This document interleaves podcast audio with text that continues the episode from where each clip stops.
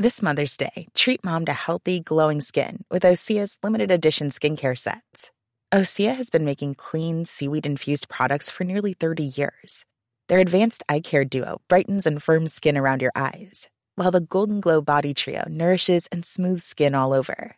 Go to OSEAMalibu.com and use code MOM for 10% off your first order site wide.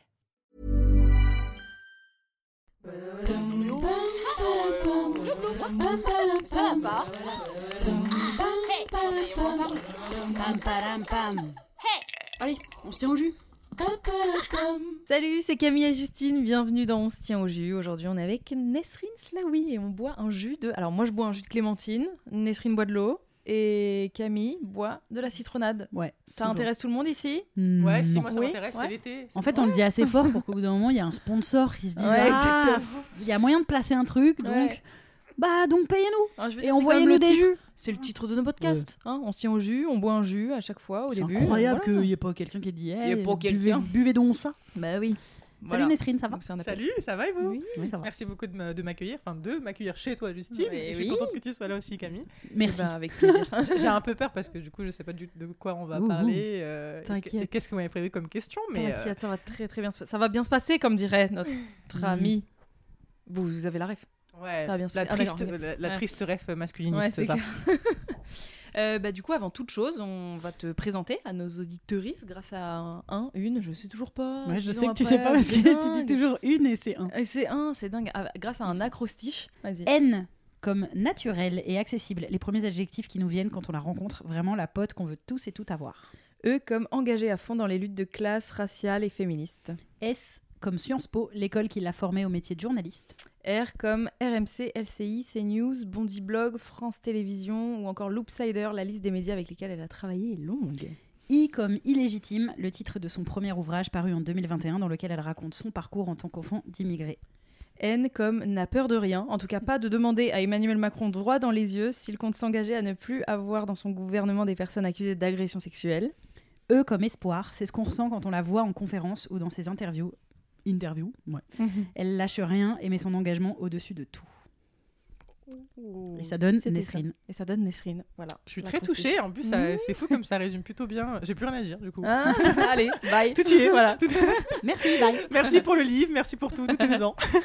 Bah, c'est un- on brosse, euh, on essaye de, de brosser un portrait un peu, euh, un, peu Un petit peu complet. général et Mm. ensuite on, on revient. euh, et là, la chose sur laquelle on a envie de revenir, c'est ce dont d'ailleurs on parlait euh, en off avant le podcast.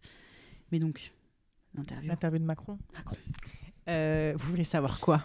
La fameuse question. Parce que j'en ai jamais parlé. Faut Moi, faut je- j'en ai encore bah, jamais parlé, à part pardon sur mon Instagram. Ah, Pourquoi elle est sortie quand? Elle est sortie bah, entre les deux tours. C'était entre les deux tours. Je ouais. sais, je sais plus la date exacte. Je pense qu'on Mm. peut la retrouver.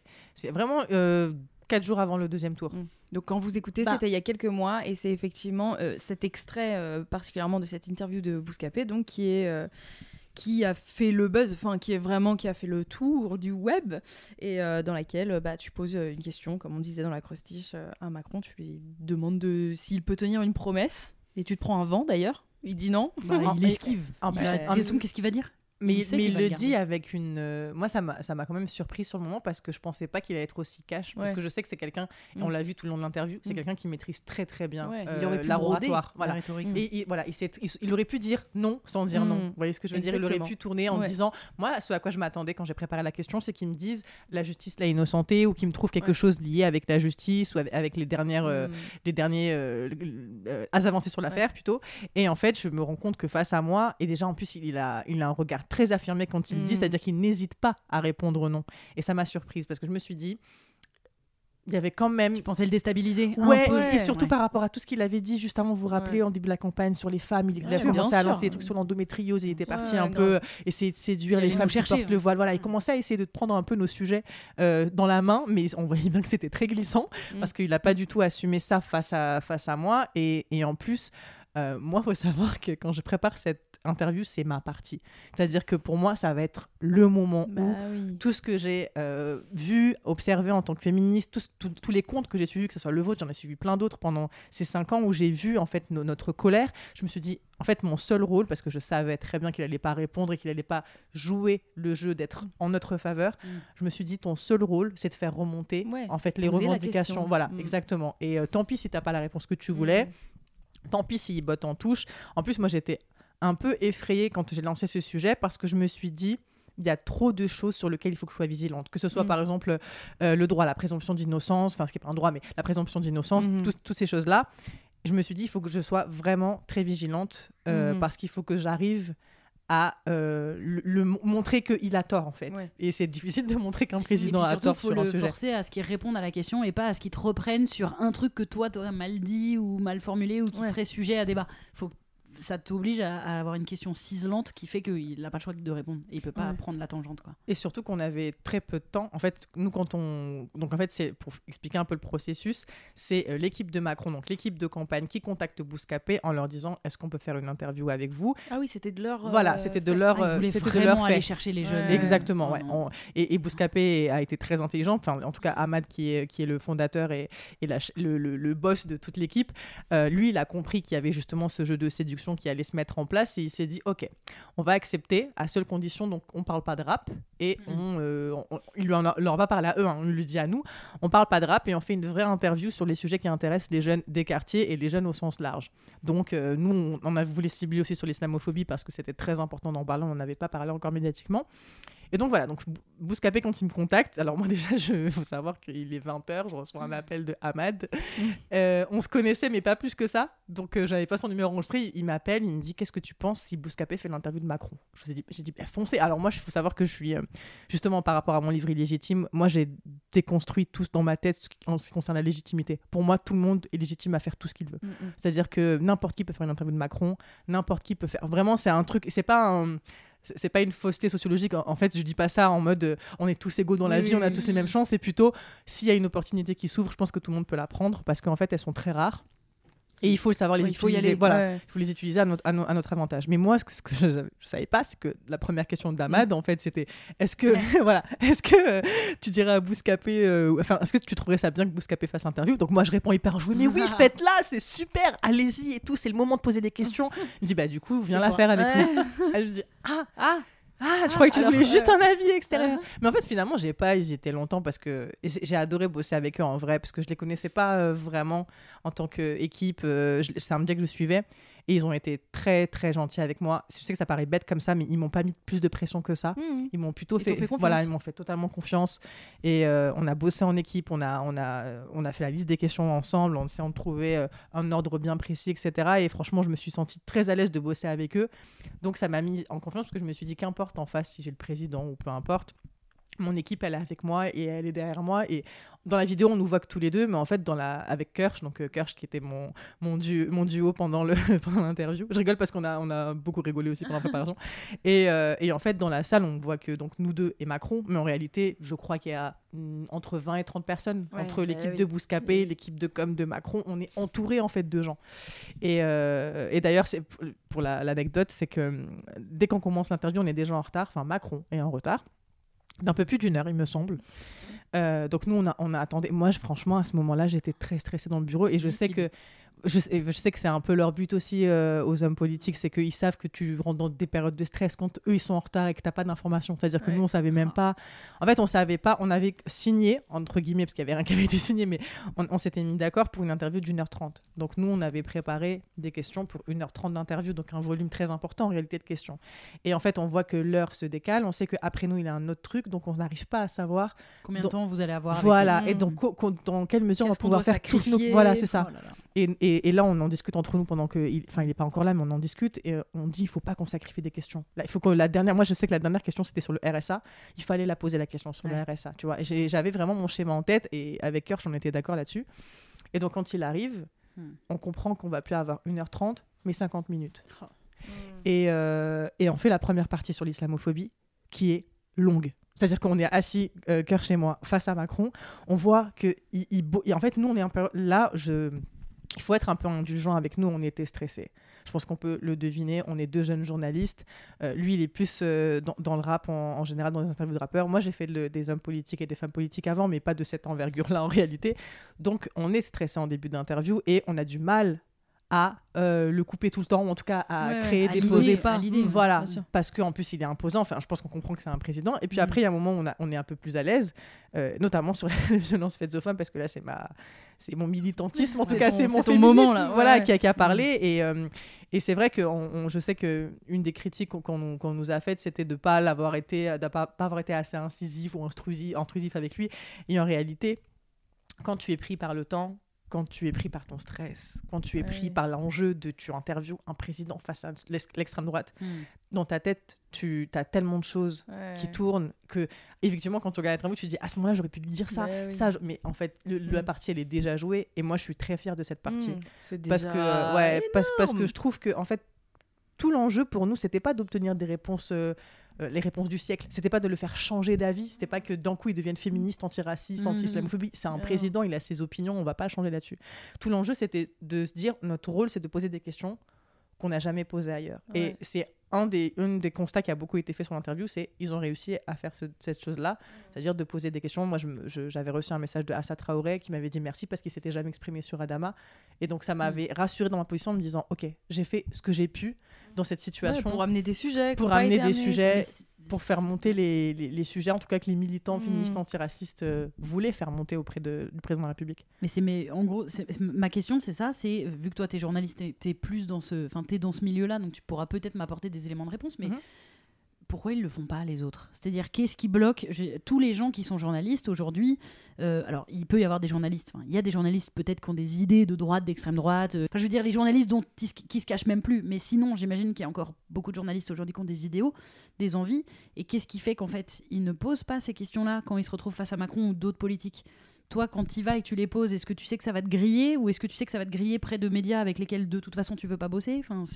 Moi, c'est ça, c'est que je sais de toute façon que je, euh, ça me grille auprès des médias qui voudront jamais de moi. Donc en fait, je, Et de toute façon, alors, euh, pour répondre à ta question, je pense que le problème principal du métier de journaliste, en dehors de la précarité, par exemple, c'est euh, les gens ne le savent pas, mais que ce soit dans, surtout dans les chaînes d'information en continu, en fait, on voit les grosses têtes d'affiche, je sais pas, par exemple CNews, mmh. c'est un exemple, avec Pascal Pro qui prend, qui prend beaucoup d'argent, qui est, qui est très médiatisé, où tous les jours on réagit sur ses propos, et en réalité, derrière, tu vas trouver des journalistes très précaires, majoritairement, enfin pas majoritairement, mais souvent des journalistes euh, racisés, c'est-à-dire tu vas avoir des personnes noires, arabes, qui bossent, qui sont des sous-mains et qui sont jamais mis en, valeur dans leur travail. C'est-à-dire qu'il y a toujours ce truc de précarisation où ceux qui sont visibles, ceux qui gagnent le plus, c'est jamais ceux qui travaillent euh, en, cachette et qui préparent les sujets. Donc euh, il y a déjà ce problème-là.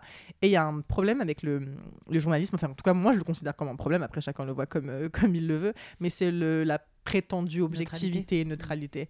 Euh, c'est-à-dire qu'en fait, on considère que. Moi, par exemple, je sais qu'on de l'extérieur, je ben, je suis pas neutre, mais c'est pas grave. Oui, mais demander à un président si qui dit que euh, ça, la cause du quinquennat, c'est les femmes, et pointer du doigt que c'est étonnant du coup d'avoir un, présumé agresseur ou quelqu'un accusé d'agression sexuelle dans son équipe, euh, honnêtement, c'est neutre en vrai. oui, bien sûr. finalement, c'est neutre, même si nous, en fait, ça, peut ne pas l'être dans la tournure de la question, mais c'est des faits. Parce tu, que, tu accoles deux faits ensemble. Parce qu'il n'a pas été condamné par la justice. Bah oui, donc c'est pas. Tu vois, c'est ça, ça en fait. Le truc, c'est que pour eux, euh, tu l'accuses avant même qu'il y ait une condamnation judiciaire, alors que nous, on sait que la justice ne va jamais en faveur des, des, femmes agressées. Et... Oui, oui, il dit ce qu'il dit. répond Emmanuel Macron, c'est euh, non, je peux pas faire cette promesse mais ça n'empêche pas de poser la, question d'innocence. ça n'empêche pas de poser la question. Ce qui non, se passe, c'est qu'en vérité, on les confronte assez peu finalement. Mais du coup, il faut avoir cette lecture féministe quand même. C'est-à-dire qu'il faut mm. quand même avoir, dans, il faut euh, quand même euh, avoir conscience dans ta lecture du monde que les femmes, de toute façon, face à la justice, ne sont en général pas, écoutées. Voilà, et surtout pour des accusations de, viol ou d'agression sexuelle, c'est des preuves. puissant. Voilà, c'est des preuves qui sont compliquées à amener, et c'est surtout que la justice les valide très rarement. Euh, et, puis il y a la honte, enfin vous connaissez un peu tous les systèmes qui se passent autour de, de, ces accusations-là. Et, je pense euh, vraiment qu'il y, a une, y a une fracture en France, tu vois, il y a une fracture entre une ancienne génération, une ancienne façon de faire qui est très tolérante, que ce soit envers la pédophilie, envers... Euh, voilà, tu vois, il y a aussi tout un, tout un impensé euh, patriarcal, Mm. tout, tout un impensé autour de cette violence-là qui fait qu'il y a des gens qui ne l'ont juste ne voient pas le monde comme Ouais. ça. Tu vois, c'est en termes de lecture du monde. Oui, un manque total de remise en question et un confort dans, dans les privilèges. De, enfin voilà, ce qu'on dit tout le temps, quoi. Oui, voilà, mais parce là. que- Du coup, oui. c'est même, c'est-à-dire que c'est même pas une question qui se pose. Enfin, tu vois, y a, à mon avis, je pense qu'il y a des journalistes qui sont ancrés euh, dans ces trucs-là et qui, qui, qui pensent pas nécessaire de relever. Mais euh, parce ce que du coup, sous quoi. couvert de neutralité, ces journalistes, ils sont pas non plus neutres, parce qu'en fait, ils ont choisi un camp. Quelque part, quand tu laisses tranquille euh, les gens qui nous dirigent ou les gens puissants, quand tu les laisses tranquilles en ne les questionnant pas sur des sujets qui sont sujets à débat, parce mais que c'est tu des estimes. milieux. Enfin, au final, Oui, tu as oui. choisi un camp. Pardon, je t'ai coupé, mais Non, parce mais que c'est c'est- des, c'est des milieux qui sont fraternels. C'est-à-dire Ouais. qu'il faut. Mm. Enfin, Oui. par exemple, tu, oui. tu as cité l'école dans laquelle euh, j'ai étudié, Sciences Po, c'est une école Mhm. qui forme à la fois les hommes politiques et à la fois les journalistes. Tu vois, des Donc, y copains, a- en fait. Bah, en général, en réalité, tu vois. Mm. euh, et, et moi, tu vois, je, me- je, aussi à Bouscapé, on leur a reproché plus à eux qu'à moi de d'avoir accepté une interview qui venait d'un président. Mais en réalité, il y a combien d'hommes et de femmes politiques qui ne sont pas invités sur des plateaux, mais qui demandent à venir? Et qui reçoivent euh, des, des, des, réponses positives. C'est-à-dire que le, le- le système politique et le système médiatique fonctionnent main dans la main. C'est comme ça que ça marche depuis la nuit des temps. Il y a des, il y a des connivences, il y a des... euh, il y a des, euh, des familiarités, il y a, il y a- c'est le même milieu, ils ont les mêmes intérêts, à- surtout à un certain stade de pouvoir. Et moi, je pense que je peux me permettre de poser cette question parce que je n'ai pas de pouvoir. C'est-à-dire que je n'ai rien à perdre en termes de pouvoir quand je fais cette question. C'est-à-dire que on- je peux pas, enfin, je suis journaliste indépendante. Donc, Oui, oui. voilà, à ce moment-là, je, voilà, je n'appartiens pas à une chaîne, je n'appartiens pas, voilà, je, je, je, je ne suis pas l'incarnation d'un média à ce moment-là. Donc en fait, ça me donne aussi la liberté de pouvoir euh, la poser. Du coup, euh, sans rien perdre en réalité, parce que j'ai pas perdu ma place dans un média. Alors, on- alors que si, par exemple, j'avais travaillé au même moment dans un média, on m'aurait reproché Oui. ma, mon- ma, non- ma non-neutralité. On m'aurait dit, Ah, c'est une question de féministe, quoi, tu vois. Y a un... Mais c'est dans les règles, entre guillemets, journalistiques d'être neutre Les journalistes sont censés être neutres Ouais. Objectif. Ouais, objectif. Et en plus, Et quand tu travailles à l'UMA ou quand tu travailles euh, à Valeurs Actuelles, euh, c'est pas la même chose. évidemment que non, évidemment. T'es pas neutre. Évidemment. Il me semble. Non, non, mais évidemment, mais c'est, mais c'est, pour moi, c'est un leurre, parce qu'en fait, pour moi, la neutralité, c'est la validation de la blanchité et du patriarcat. Mm. C'est-à-dire que tu es neutre Oui, quand tu es blanc. neutre. et- Oui, voilà, c'est ce que je disais tout à l'heure. c'est pas neutre puisque c'est, la même définition de l'universel, en fait. Oui, c'est ça. Et euh, il y a le livre de Mampa Nyang et, et Julien Ciodo là-dessus, d'ailleurs, qui en parle très bien. C'est-à-dire qu'il n'y a pas tout le monde qui a le droit à l'universel. C'est-à-dire que moi, de toute façon, j'essaie de le dire mieux. En fait, peu importe comment je formulerai mes questions, mon individu social fait que je ne serai jamais considéré comme neutre par les gens d'en Mmh, face. C'est-à-dire que même si je pose des questions que je- on va me comparer avec quelqu'un qui, qui est dans ce système depuis longtemps, Pujadas par exemple, tu vois. Si lui pose des questions et moi si je pose les mêmes questions, il sera quand même neutre et moi je le serai jamais. Mais oui. C'est-à-dire que Lui, il sera journaliste, toi, tu seras une journaliste militante, une Engagée. journaliste engagée. Ouais, voilà. et ça c'est depuis le début de ma carrière parce que pourtant j'ai fait, au début Bah, j'ai si, pas- oui. j'ai pas fait des tu vois quand tu as cité les médias dans lesquels je travaillais, au début j'ai commencé comme tout le monde par faire des sujets et puis vous savez la fameuse voix Martin s'est levé à 8h ce matin, Mm. tu vois, j'ai commencé Mm. à faire ça dans les chaînes d'infos comme tous les journalistes télé commencent comme ça et j'avais pas forcément d'engagement. Enfin, moi je l'étais, mais mes sujets ne Oui, pas transparaissaient pas, comme ça, tu vois. Et, euh, et en plus, c'est assez marrant parce que, enfin, marrant, je sais pas, mais j'ai commencé du coup à faire des sujets euh, engagés, c'est-à-dire sur le, les, fi- le, euh, le- pardon, sur les enjeux féministes et sur les enjeux antiracistes, notamment quand j'étais chez Loopsider. J'ai commencé à traiter ces sujets-là et euh, on m'a on, on m'a reproché entre guillemets d'être engagé pour faire avancer ma carrière, mais les gens ne se rendent pas compte qu'en réalité, ouais, qu'en réalité c'est plutôt l'inverse. en fait. C'est-à-dire que plus tu es euh, reconnu individuellement en tant que journaliste engagé, moins tu as ta place dans les médias. Par exemple, il y a des médias pour, qui j'aimerais beaucoup travailler qui ne travailleront jamais avec moi parce que pour eux, j'ai perdu cette neutralité. Mais tu sais, le truc de la neutralité, je viens de penser, parce que on dit souvent, nous, euh, on déplore, mais c'est un fait que les hommes ont tendance à plus écouter d'autres hommes leur parler, par exemple, de féminisme. Euh, les blancs vont avoir tendance à, à entendre plus la parole des blancs quand ils vont parler de racisme. Et, euh, et en fait, je me rends compte que c'est la même chose, c'est-à-dire c'est parce qu'ils considèrent qu'ils sont neutres. C'est-à-dire Ouais, qu'en fait, un homme qui parle de féminisme va être considéré par l'autre comme quelqu'un de neutre qui lui parle de féminisme. Alors que si moi je parle de féminisme, je suis pas neutre parce que j'ai je suis partie concernée. prenante. Si une personne racisée parle de racisme, elle est pas neutre. Si moi je parle de racisme et je dénonce des choses, là d'un coup je deviens neutre. Alors qu'on pourrait considérer à l'inverse, et c'est ce que dit Rokhaya faux. Diallo ou Archi, c'est qu'en fait, à partir du moment où c'est des sujets, par exemple, moi en tant que femme euh, maghrébine, femme, femme arabe, le, vécu des femmes euh, maghrébines et des femmes arabes, je suis plus Bah oui. légitime à le traiter que n'importe qui d'autre Oui. qui est en dehors de ça. Et pourtant, si quelqu'un le fait, sa sera vision neutre. sera légitime et, neutre. Tu vois. Et donc, c'est tout un, un truc qui est très pernicieux parce qu'en fait, du coup, euh, et c'est aussi intéressant, c'est que euh, quand on parle, par exemple, moi j'ai beaucoup dans Illégitime, je raconte mon parcours, je Mm. raconte euh, le fameux transfus de classe, comme on appelle ça. Moi, j'aime pas ce terme, on va pas revenir ici, mais voilà, ça, ça a été classé dans ces livres-là, et c'est fou parce qu'on a considéré que mon livre était un témoignage et pas forcément une analyse.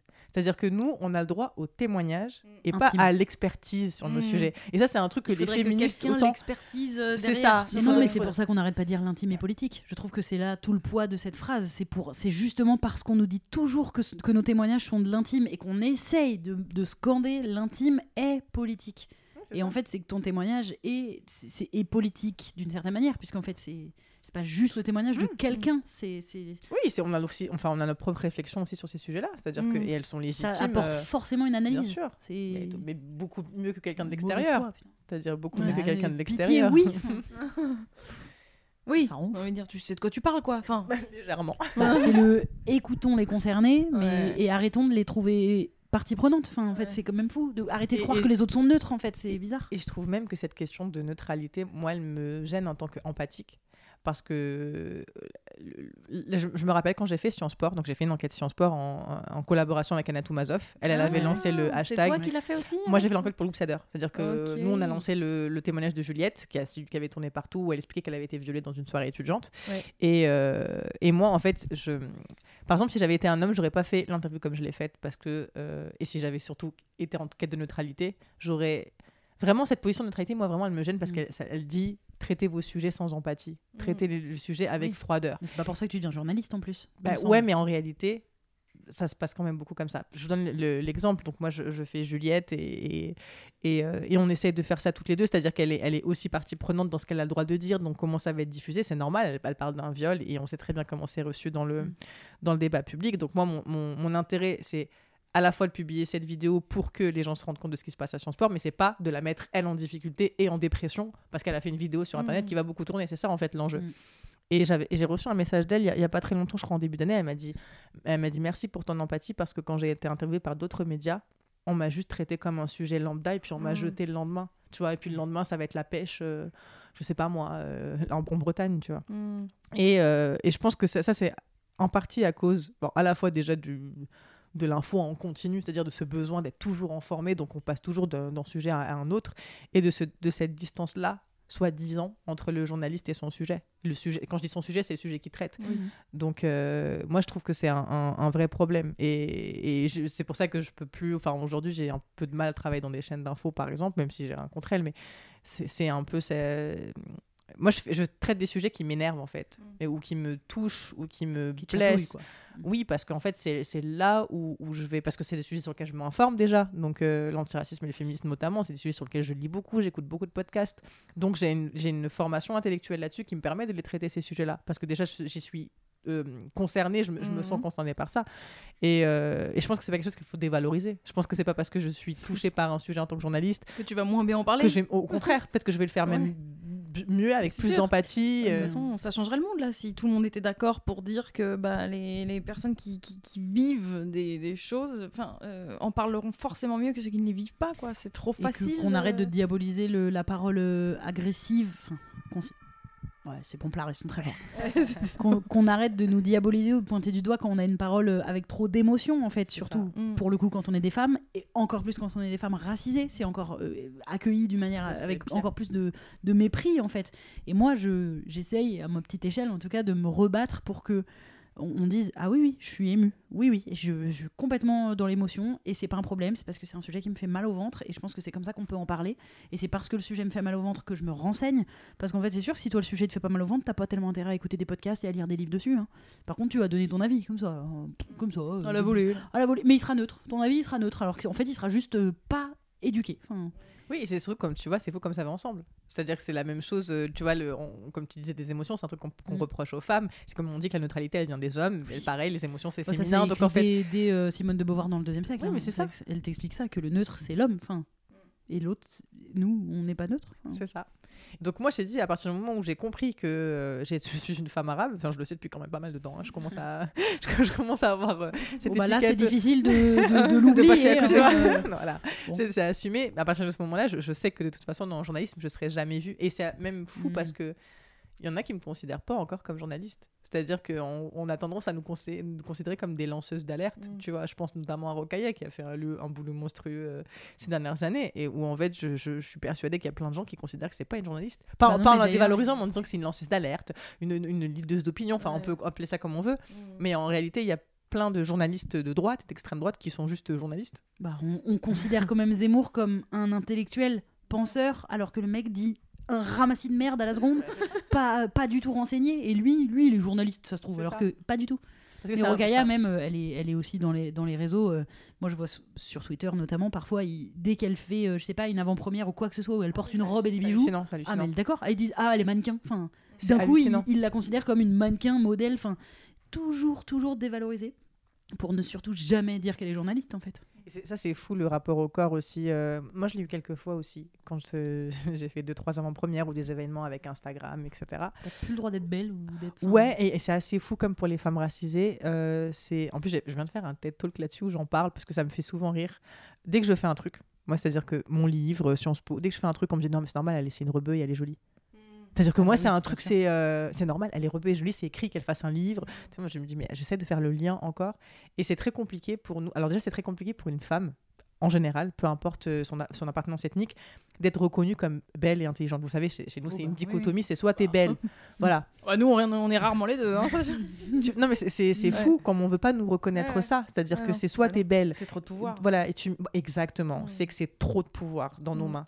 Et et pour les femmes racisées, c'est Bah encore oui. plus fou parce qu'en fait, vu qu'on est hyper sexualisé, Ouais, avec un exotisme supplémentaire. Voilà. Mm. nos- moi, tu vois, euh, j'ai des, encore des, des formes, tu vois, j'ai de la poitrine, j'ai des hanches, j'ai des fesses, euh, et, et je sais que du coup, l'image qu'on projette Mm. sur moi, sur mon corps, c'est une image qui est to- totalement hyper sexualisée. Ouais. Sinon, je réfléchirais pas en permanence de est-ce que quand je fais telle conférence, tel machin, mon Comment décolleté, euh, sûr. tu vois, c'est un truc qui te passerait totalement à côté. Pourtant, tu sais que les, les- quand on est des femmes, Mm. donc on est dans l'espace public, dans nos espaces professionnels, on sait que la première chose qui est jugée, c'est nos physiques. Oui. Donc moi, tout ce que je fais, qui- ce qui- pas- pas- pas- enfin, on peut se mettre d'accord quand même qu'écrire un livre, ça n'a absolument rien à voir avec ton ton jean, ton soutif. Enfin, tu vois, Mhm, c'est totalement, il y a, y a rien qui permet de faire un lien entre écrire un livre et ton apparence physique. C'est deux exercices totalement différents.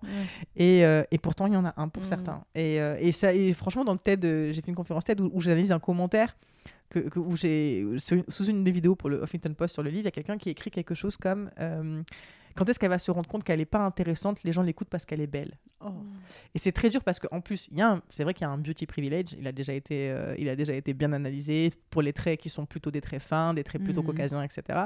Mais moi, pour moi, il n'existe pas quand on est une femme racisée. C'est-à-dire que à partir du moment où le beauty privilege quand on est racisé, c'est d'être hyper sexualisé, c'est-à-dire de devenir un fantasme orientaliste euh, sur les, les sites porno, moi, j'en veux pas de ce beauty privilege. Tu vois, ne me le donnez pas. En fait, il faut juste toujours qu'il trouve une raison à la réussite. En fait, quand on n'est pas un homme blanc et qu'on réussit, quel que soit le domaine, il faut aller nous trouver une raison de pourquoi on a réussi. Oui, mais c'est parce que. quand même. oui. c'est- Il y a toujours quelque chose. Donc, Mm. évidemment, plus tu cumules les oppressions entre guillemets, ou plus tu- plus ils vont aller chercher la cause dans cette oppression, enfin dans la- l'appartenance à une minorité potentielle à laquelle tu. Enfin, c'est- c'est c'est incroyable. C'est-à-dire que juste, on peut pas juste avoir réussi. Et surtout, c'est un piège. Par exemple, Et nous, quand on ose dire, pardon, je finis. Non, non. Et nous, quand on ose dire qu'un homme blanc réussit peut-être grâce au fait que ce soit un homme blanc, enfin, quand on parle du privilège blanc, par exemple, là, nous, on exagère, on fait de généralité, euh, on diabolise, euh, machin, mais c'est une plaisanterie en fait. Ou...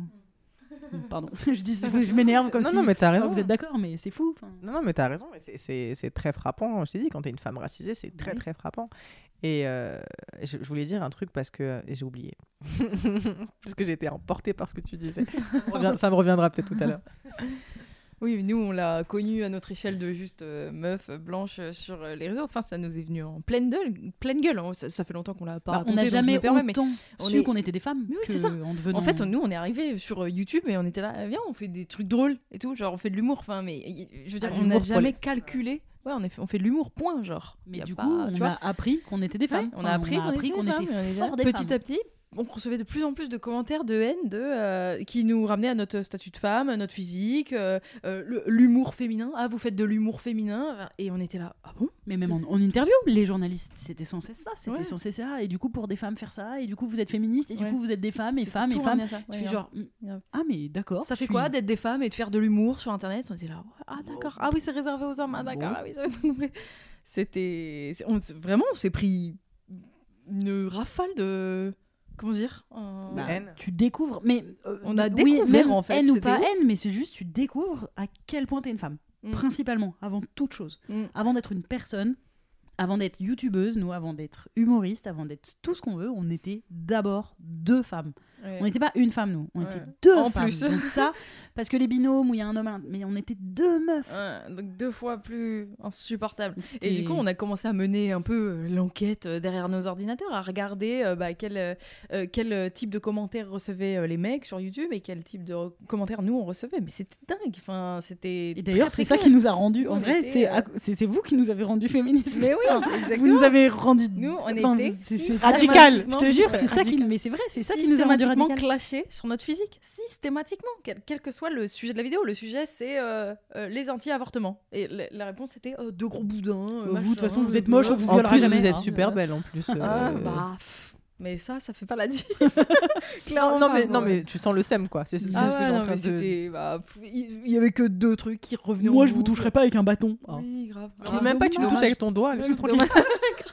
bouge, bouge de là. C'était c'était que ça. Alors que sur les contenus euh, des, des mecs sur YouTube, c'est vraiment sur leur contenu. Oh, la vidéo est pas drôle. Mais jamais de la vie, tu vois un commentaire dire Oh, je te touche pas avec un bâton. Enfin, personne. Ah, Squeezie. Ouais, exactement. Genre, je pense que Squeezie, il a jamais reçu ça. Alors qu'il a genre 15 millions d'abonnés. Et il reçoit pas des trucs sur son physique. À la rigueur, il va recevoir, je sais pas, une fois sur 10 000. Oh, ta nouvelle coupe, elle est moche. Enfin, Mm. mais. pff, Ça devient un même quand c'est eux. Mm. Mais, tu vois, c'est tout ce truc-là. Déjà, tu te rends compte à quel point c'est archaïque en réalité comme façon de penser. Et je pense que c'est lié aussi, parce que ce que vous faites sur Internet, c'est que vous prenez de la place. Dire, sur YouTube, Ah vous ouais, existez, bah ouais. Deux, vous êtes plus, là. C'est ça. Et je pense qu'on a un vrai problème avec les femmes qui prennent de la place. Ah bah oui. Pas on, nous, Ouais, nous oui, trois, sûr. je parle de la bah, société. tu vois. La société, je pense qu'elle a un vrai problème. avec les à- femmes qui réussissent. avec les femmes qui prennent la place, qui, qui qui se font fort. entendre, qui parlent fort. Et surtout, euh, on a un, un point commun tous les trois, c'est le fait de s'approprier des sujets qui sont à polémique. Parce qu'en fait, il n'y a pas de consensus autour de ce sujet-là, de ces sujets-là, pardon. Donc, en réalité, on est clivante. Mm. Et on, on est clivante dans le bon sens pour moi, parce qu'il faut être clivante dans une société, tu vois, qui n'est pas égalitaire. Et en même temps, ça... En fait, le fait d'être clivante, pour, pour certaines, pour certains, c'est vu qu'elles sont agressives, nous aussi on va être agressifs. Parce Ah qu'en fait, pour eux, c'est de l'agression. Moi, je me suis rendu compte, vous savez, qu'il y a, enfin, je pense que vous aussi, quand je parle par exemple de féministes ou d'antiracisme avec des, des hommes, qu'ils soient blancs ou pas, je me rends compte que pour eux, ils le vivent comme une attaque personnelle. Pourquoi tu m'agresses Bah, bien sûr. Oui. Bah, non. Al- Alors que vraiment, en Ah oui. plus- alors- mais, mais en fait, c'est moi qui suis agressée, frère, depuis la nuit des temps. Enfin, tu vois, c'est. Ouais, moi ah qui bah de- ça, c'est un, un Tu classique, vois ça. Et, et c'est euh, encore les hommes racisés le sont aussi. Mm. Mais c'est assez fou de voir que nous, on nous reproche de tout Mm. prendre personnellement, alors que c'est en face Ouais, qui prennent façon, tout tu- personnellement. Bah, c'est pas pour rien qu'on parle d'une Notolmen. Enfin, c'est Bah oui, clairement tu, ça. tu parles d'une généralité d'un problème système et ils vont te dire mais moi, mais pas moi. Bah oui. Et après nous par contre on n'est pas neutre et on parle que de notre petite expérience. Non. Bah, il y a pas très longtemps, je traîne sur TikTok et je, et je, je, je repère que je, je, traîne pas beaucoup sur ce réseau, donc je savais pas trop ce qu'on pouvait faire, mais on peut donc euh, reprendre une vidéo qui existe déjà et réagir en direct sur cette vidéo. Et du coup, je, je vois des vidéos à nous, à Camille et moi, qui tournent à mort sur TikTok. Je me dis, oulala. Alors là, dans la majorité des cas où, Mm. où elles sont reprises, à mon avis, ça doit pas être dans le, dans le fun. Bref, et je tombe sur un mec qui reprend une de nos vidéos où on remet en question le système dans lequel on, on dit aux femmes de faire attention à, à comment elles s'habillent avant de sortir, euh, en, leur, euh, en leur mettant plein d'injonctions. Pas, tu prends un taxi, tu rentres accompagné, tu envoies un texto quand tu rentres, Tu euh, laisses pas traîner ton tu verre. laisses pas traîner ton verre, enfin, tous ces trucs-là, vraiment toutes les précautions que les filles, femmes doivent prendre avant d'aller en boîte, alors ça pourrait être remplacé par un, enfin, nous, c'est ce qu'on estime en tout cas, ça pourrait être remplacé par un monsieur ne viole pas avant de sortir. Enfin, tu vois, on dirait la même à, à un Mhm. garçon, tu vois. Ouais. Euh, on remplace tout ça par ça. Bref, et on en, on en a fait une vidéo, euh, voilà, très simple. Je l'ai vu, euh, je hein. crois. Et du coup, euh, il y a un mec qui a repris cette vidéo en disant Bah non, pas moi en fait. Il y a des hommes bien aussi, si mais tu l'as repartagé Ouais, je l'ai repartagé oui, si, story. si, Bah pas ça. moi en fait, moi je me sens agressée en fait quand vous dites ça. Donc parce que moi par exemple, j'ai jamais fait ça. Le mec répète moi je à peu près 15 fois dans sa réponse. C'est un humoriste en plus, un petit peu Ouais. connu. Enfin, je suis là. Mm. Bon, bon, ça change rien. Euh, ça change rien, peu importe, mais je veux dire, pour être à, à ce point-là sûr de ce qu'il avance. En Mais c'est que du coup, en plus, la, la non fin seulement de il est sa agressé, réflexion, et oui. en plus, il mais, pas- mais si t'es pas concerné, pourquoi tu réponds alors? Et c'est juste le fait de dire ça vous desservez votre propos. En fait, en plus, ça va En vers la plus, dit condescendance de merde. De euh, bah, c'est sûr que si vous raisonnez comme ça, vous allez pas réussir à ce qu'on soit avec vous, mesdames, pour ce combat. Enfin, tu sais, t'as envie de faire, mais en fait, casse-toi, on veut pas de toi dans ce combat, t'as rien compris de toute façon. Mais en fait, il y a personne qui comprend que euh, c'est tellement grave ce qui se passe. Ouais. Je pense qu'il y a des femmes qui sont tuées, violées Ah. tous les jours. Il y a des petites filles qui sont victimes d'inceste. On est quand même dans, une, des des, des, des faits extrêmes. Mm. Je pense que les gens- les gens n'ont pas conscience Mm. qu'à l'heure actuelle, on devrait être toutes dans la rue. En fait, il y a Ah quelque, ouais, il y a on quelque chose qui, y a quelque, chose qui, mais il y a, il y a des- il y a Faire quelque chose qui retient les femmes. Je sais pas si c'est la peur, je sais pas, je sais pas ce que c'est. Et, Bah, on et nous en- autorise pas la violence Voilà. ancestralement. On a, on a Mm. du mal. Rien que d'être énervé dans un débat, déjà, les mecs, ils, sont, ils comprennent pas, ils nous disent vous êtes agressive. C'est parce qu'on nous refuse le droit à la violence. Totalement. Complètement. Et la colère. Bah Ça va Et bien la se colère, passer. quoi. bien sûr. Et encore plus quand tu es une femme arabe et noire. Mm. Alors je vous imagine même pas la Hungry Black Woman, c'est le, le, le- Ouais, fameux préjugé voilà, sur euh, la femme noire agressive et dangereuse. Enfin, il y a- tout, un tas de préjugés euh, racistes et dégueulasses Mm. là-dessus. Et moi, c'est- les gens ne se rendent pas compte qu'en fait, on n'est pas si radical que ça. Ouais, c'est clair. Parce que, ouais. parce que franchement, faire des tweets et des vidéos Insta On fait et des vidéos TikTok, drôles, drôles Voilà. en plus parfois. c'est ça. Où le but, c'est de Oh. dire, les gars, on est agressé, harcelé, Mm. parfois violé depuis qu'on est petite. Il s'agirait de changer ce système. Enfin, je sais pas, à un moment donné, si les hommes étaient victimes de ce dont on est victime, la rue la quitterait pas Ouais. et rien ne bougerait tant qu'il n'y aurait pas des nouvelles lois et de nouvelles sécurités. Donc je pense que les gens ne se rendent... Enfin, je pense que nous, on a conscience parce qu'une fois que tu... Et c'est ce qui est... dedans, ouais. Ouais, franchement, quand tu t'intéresses vraiment au féminisme, que tu lis des livres et que tu fais. Moi, par exemple, les- le, le podcast de Charlotte sur le- l'inceste Oui. euh, de Louis Un Média, ouais. ou peut-être une nuit. Oui. Et euh, c'est un podcast, moi, où j'avais pas en fait. Parce que je me rendais pas compte que l'inceste c'était aussi gros. Elle dit, je crois que c'est. Je veux pas dire de bêtises, je crois que c'est un enfant sur six, je Mhm. crois. Ça m'étonne pas. Quelque chose comme ça. Je veux pas dire de bêtises, donc euh, vérifiez l'info, sinon coupez l'info dans le podcast. Mais voilà, elle dit qu'en tout cas, dans, dans, dans une classe, de euh, voilà, dans une classe de, de primaire ou de collège, il y a au moins deux, trois enfants qui sont victimes d'inceste dans leur famille. Et j'avais pas fait le lien avec le patriarcat. J'avais pas fait le lien, et, et c'est grâce à elle que je, que je l'ai fait à ce moment-là. Et j'ai lu le livre en plus qu'elle avait conseillé, en, en me disant qu'en fait, il y a une domination des corps Mm. qui va, en fait, de toute façon, c'est les, hommes qui en sont au sommet, Mm. tu vois. Et c'est des hommes Ils blancs qui en sont cisés, ils dominent tous les corps, tu vois. Ils dominent les corps des racisés, des hommes racisés, ils Ouais. dominent le corps des femmes Ouais, blanches des ou racisées, des enfants. Mm. Tu vois, il y a cette des violence. qui animaux est- pour aller plus loin encore. Mais, totalement. tout, tout. Il y a, ce- il y a ce- voilà, il y a ce, comme tu disais, ce- cet accord pour eux, le, le droit à la violence. Et je pense que vraiment les gens ne se rendent pas compte qu'on n'est pas si radical que jure. ça. Parce que franchement, si on était radical, on ferait pas des podcasts assis dans un salon où on débattrait de ce qu'on Qui peut. seront écoutés par des femmes qui sont déjà potentiellement d'accord C'est avec ça. nous. On vous le mettrait déjà, on vous ferait des trucs de torture, on vous mettrait dans des cellules, on mettrait nos podcasts là en Euh, boucle. Tu sais, casque. genre pendant, pendant des heures, des heures avec des images, tu sais, comme du écoutez-nous, lavage de cerveau et ça tout, pourrait genre. être une bête d'action de Ouais, mettre des jure, enceintes des euh, écrans, des rues enceintes, et de Ouais. diffuser des, des trucs comme ça là. que des, des podcasts, des trucs. en- Mais, mais parce que je suis d'accord, on est tellement calme. Mm. On est tellement Et calme. tellement dans la on pédagogie. est tellement docile. Et nous, quand, bah, en, vrai, en vrai, quand on fait une marche féministe et que les gens ils se félicitent parce que c'était trop pacifique et que du coup, bah, tout le monde était content et qu'à 18h, qu'il y a pas eu à la fin de la violence. marche, il n'y a pas de violence, il n'y a rien, il n'y a pas de casseur, moi, ça m'énerve. Ou quand les gens ils nous disent Ah, trop bien, parce que vous, Camille Justine, faites passer vos messages avec humour. Mais ça m'énerve qu'on soit clair. obligé de mettre de l'humour et mettre un truc forcément de prendre par la main pour dire T'inquiète, c'est pas pour te blesser, je vais te faire un peu rigoler dedans. Ça me vénère en vrai, des fois, Et tout même avec là. De l'humour, ça blesse quand même. Oui, les mecs. et même avec de l'humour, des fois ils sont pas contents. Oh, Et Imagine pour l'enjeu du racisme. Moi, par exemple, je, je- on on a parlé de notamment de l'islamophobie. Oui, et c'est surtout que en fait, euh, tu vois, le préjugé euh, racial qui existe sur les personnes donc, qui vivent en banlieue, majoritairement des Noirs et des Arabes, c'est que ce sont des racailles violentes. Bien sûr. Et moi, je me rappelle 2005, pour moi, c'est ma vraie conscientisation politique. C'est 2005, les, les émeutes, entre guillemets, en banlieue. Donc, la- moi, j'appelle ça de la violence urbaine, parce que c'est de la violence sociale, en Ouais. fait. Comme celle des Gilets jaunes, Ouais, c'est de, la- c'est de la violence revendicatrice.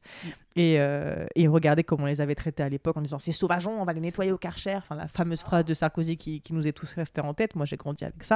Et, euh, et je me dis, mais nous, par exemple, si, euh, je sais pas si un jour les quartiers populaires se, se soulèvent tous ensemble et disent on va faire valoir nos droits, je sais très bien qu'on va leur répondre bah, par, euh, on l'a vu déjà à Liverpool Mm. il y a, il y a quoi, une semaine et demie, on va leur répondre par des bombes lacrymo, bien on va leur répondre par des violences policières, par des peut-être des viols comme euh, l'affaire Théo. Enfin, tu vois, il va y avoir une, une, une réponse de violence parce qu'on considère que ces individus sont violents en soi Mm. et qu'ils méritent toutes les Ouais, violences alors physiques. qu'ils répondent euh, à une violence euh, déjà. Tu vois, donc déjà, il y a une impossibilité Mm. euh, dans le combat antiraciste, tu vois, d'être dans la rue Ah ouais, massivement, ouais, bah oui. de faire valoir nos droits, parce qu'en fait, tu sais très bien que la violence Mm. policière en face, elle va être désastreuse. Ouais. Tu vois, il y a, il y a un, Et, et c'est puis, parce il y a que un héritage l'État- colonial les- là-dessus, oui, c'est parce que le voilà, parce que du coup, ce qui est important, c'est ça, c'est que le peuple, le peuple français, le peuple euh, n'est pas du côté à ce moment-là. Enfin, tous Non. les médias, enfin tout ce qui circule comme info est fait pour que le peuple, enfin le, le- la ménagère ou Oui, l'opinion publique l'opinion générale. quoi. publique chez elle devant sa télé se disent ah bah voilà les banlieues bah je voulais pas le dire mais bon effectivement ils sont violents et du coup ils t'enlèvent le droit à la violence parce que parce que le peuple est pas de ton côté enfin c'est ça qui a qui a presque marché enfin un truc qui a pris un De peu au moment des gilets jaunes c'est qu'il y avait ce truc de euh, comme c'était des blancs. Enfin, c'est malheureusement comme il n'y avait pas la, la question, il avait pas la question raciale et du coup là il y a eu des gens. Après ça a un peu bougé, ça, ça, ça, je sais, tout le monde n'était pas de ce côté-là, mais il y avait un peu les gens qui se disaient bon bah c'est des gens un peu comme nous qui vont se battre et du coup s'ils jettent des pavés, je peux être d'accord avec eux. Mais d'un coup dès que c'est des gens racisés, tu leur enlèves le droit à la violence parce que il y a tellement de racisme, il y a tellement de passé colonial que du coup Et tu considères qu'on est des sauvages En fait, c'est ça le. ça ju- oui, c'est- When you need mealtime inspiration, it's worth shopping Kroger, where you'll find over 30,000 mouthwatering choices that excite your inner foodie. And no matter what tasty choice you make, you'll enjoy our everyday low prices, plus extra ways to save, like digital coupons worth over $600 each week. You can also save up to $1 off per gallon at the pump with fuel points. More savings and more inspiring flavors make shopping Kroger worth it every time. Kroger, fresh for everyone. Fuel restrictions apply. Tu vois, on parle d'ensauvagement si quand on le parle des Arabes pas, et des voilà. Noirs. Si tu tu le considérais pas, tu te dis bah là j'ai plus le choix, je suis obligé de me dire que c'est des sauvages. Mm. Il faut faire l'effort d'aller comprendre qui a été violent à la base, quelles sont les violences qui ont enchaîné, enfin qui ont entraîné, euh, enfin mais, mais ça c'est un effort que bah, qu'on ne fera pas, enfin que le peuple français pour la grande majorité n'est pas prêt à faire, mais aussi parce que c'est pas ce qu'on leur montre. Impossible à faire. Aucunement, ils voient ça nulle part dans les médias, ils apprennent pas ça à l'école. Ben, J'en parlais dans, dans, le, dans un autre podcast, mais le, tu vois, on nous enseigne pas la guerre d'Algérie du point de vue de, de ce qui s'est vraiment passé. Enfin, tu vois, on nous enseigne la guerre d'Algérie, on nous et, et, et dans la classe, la majorité ont des grands-pères qui y sont allés et qui sont racistes. Enfin, tu vois ce que je veux Ouais, dire carrément. Qui ont une vision complètement biaisée du truc. On nous enseigne pas les choses, mais enfin, la- effectivement, Oui, la responsabilité, euh, la euh. responsabilité coloniale.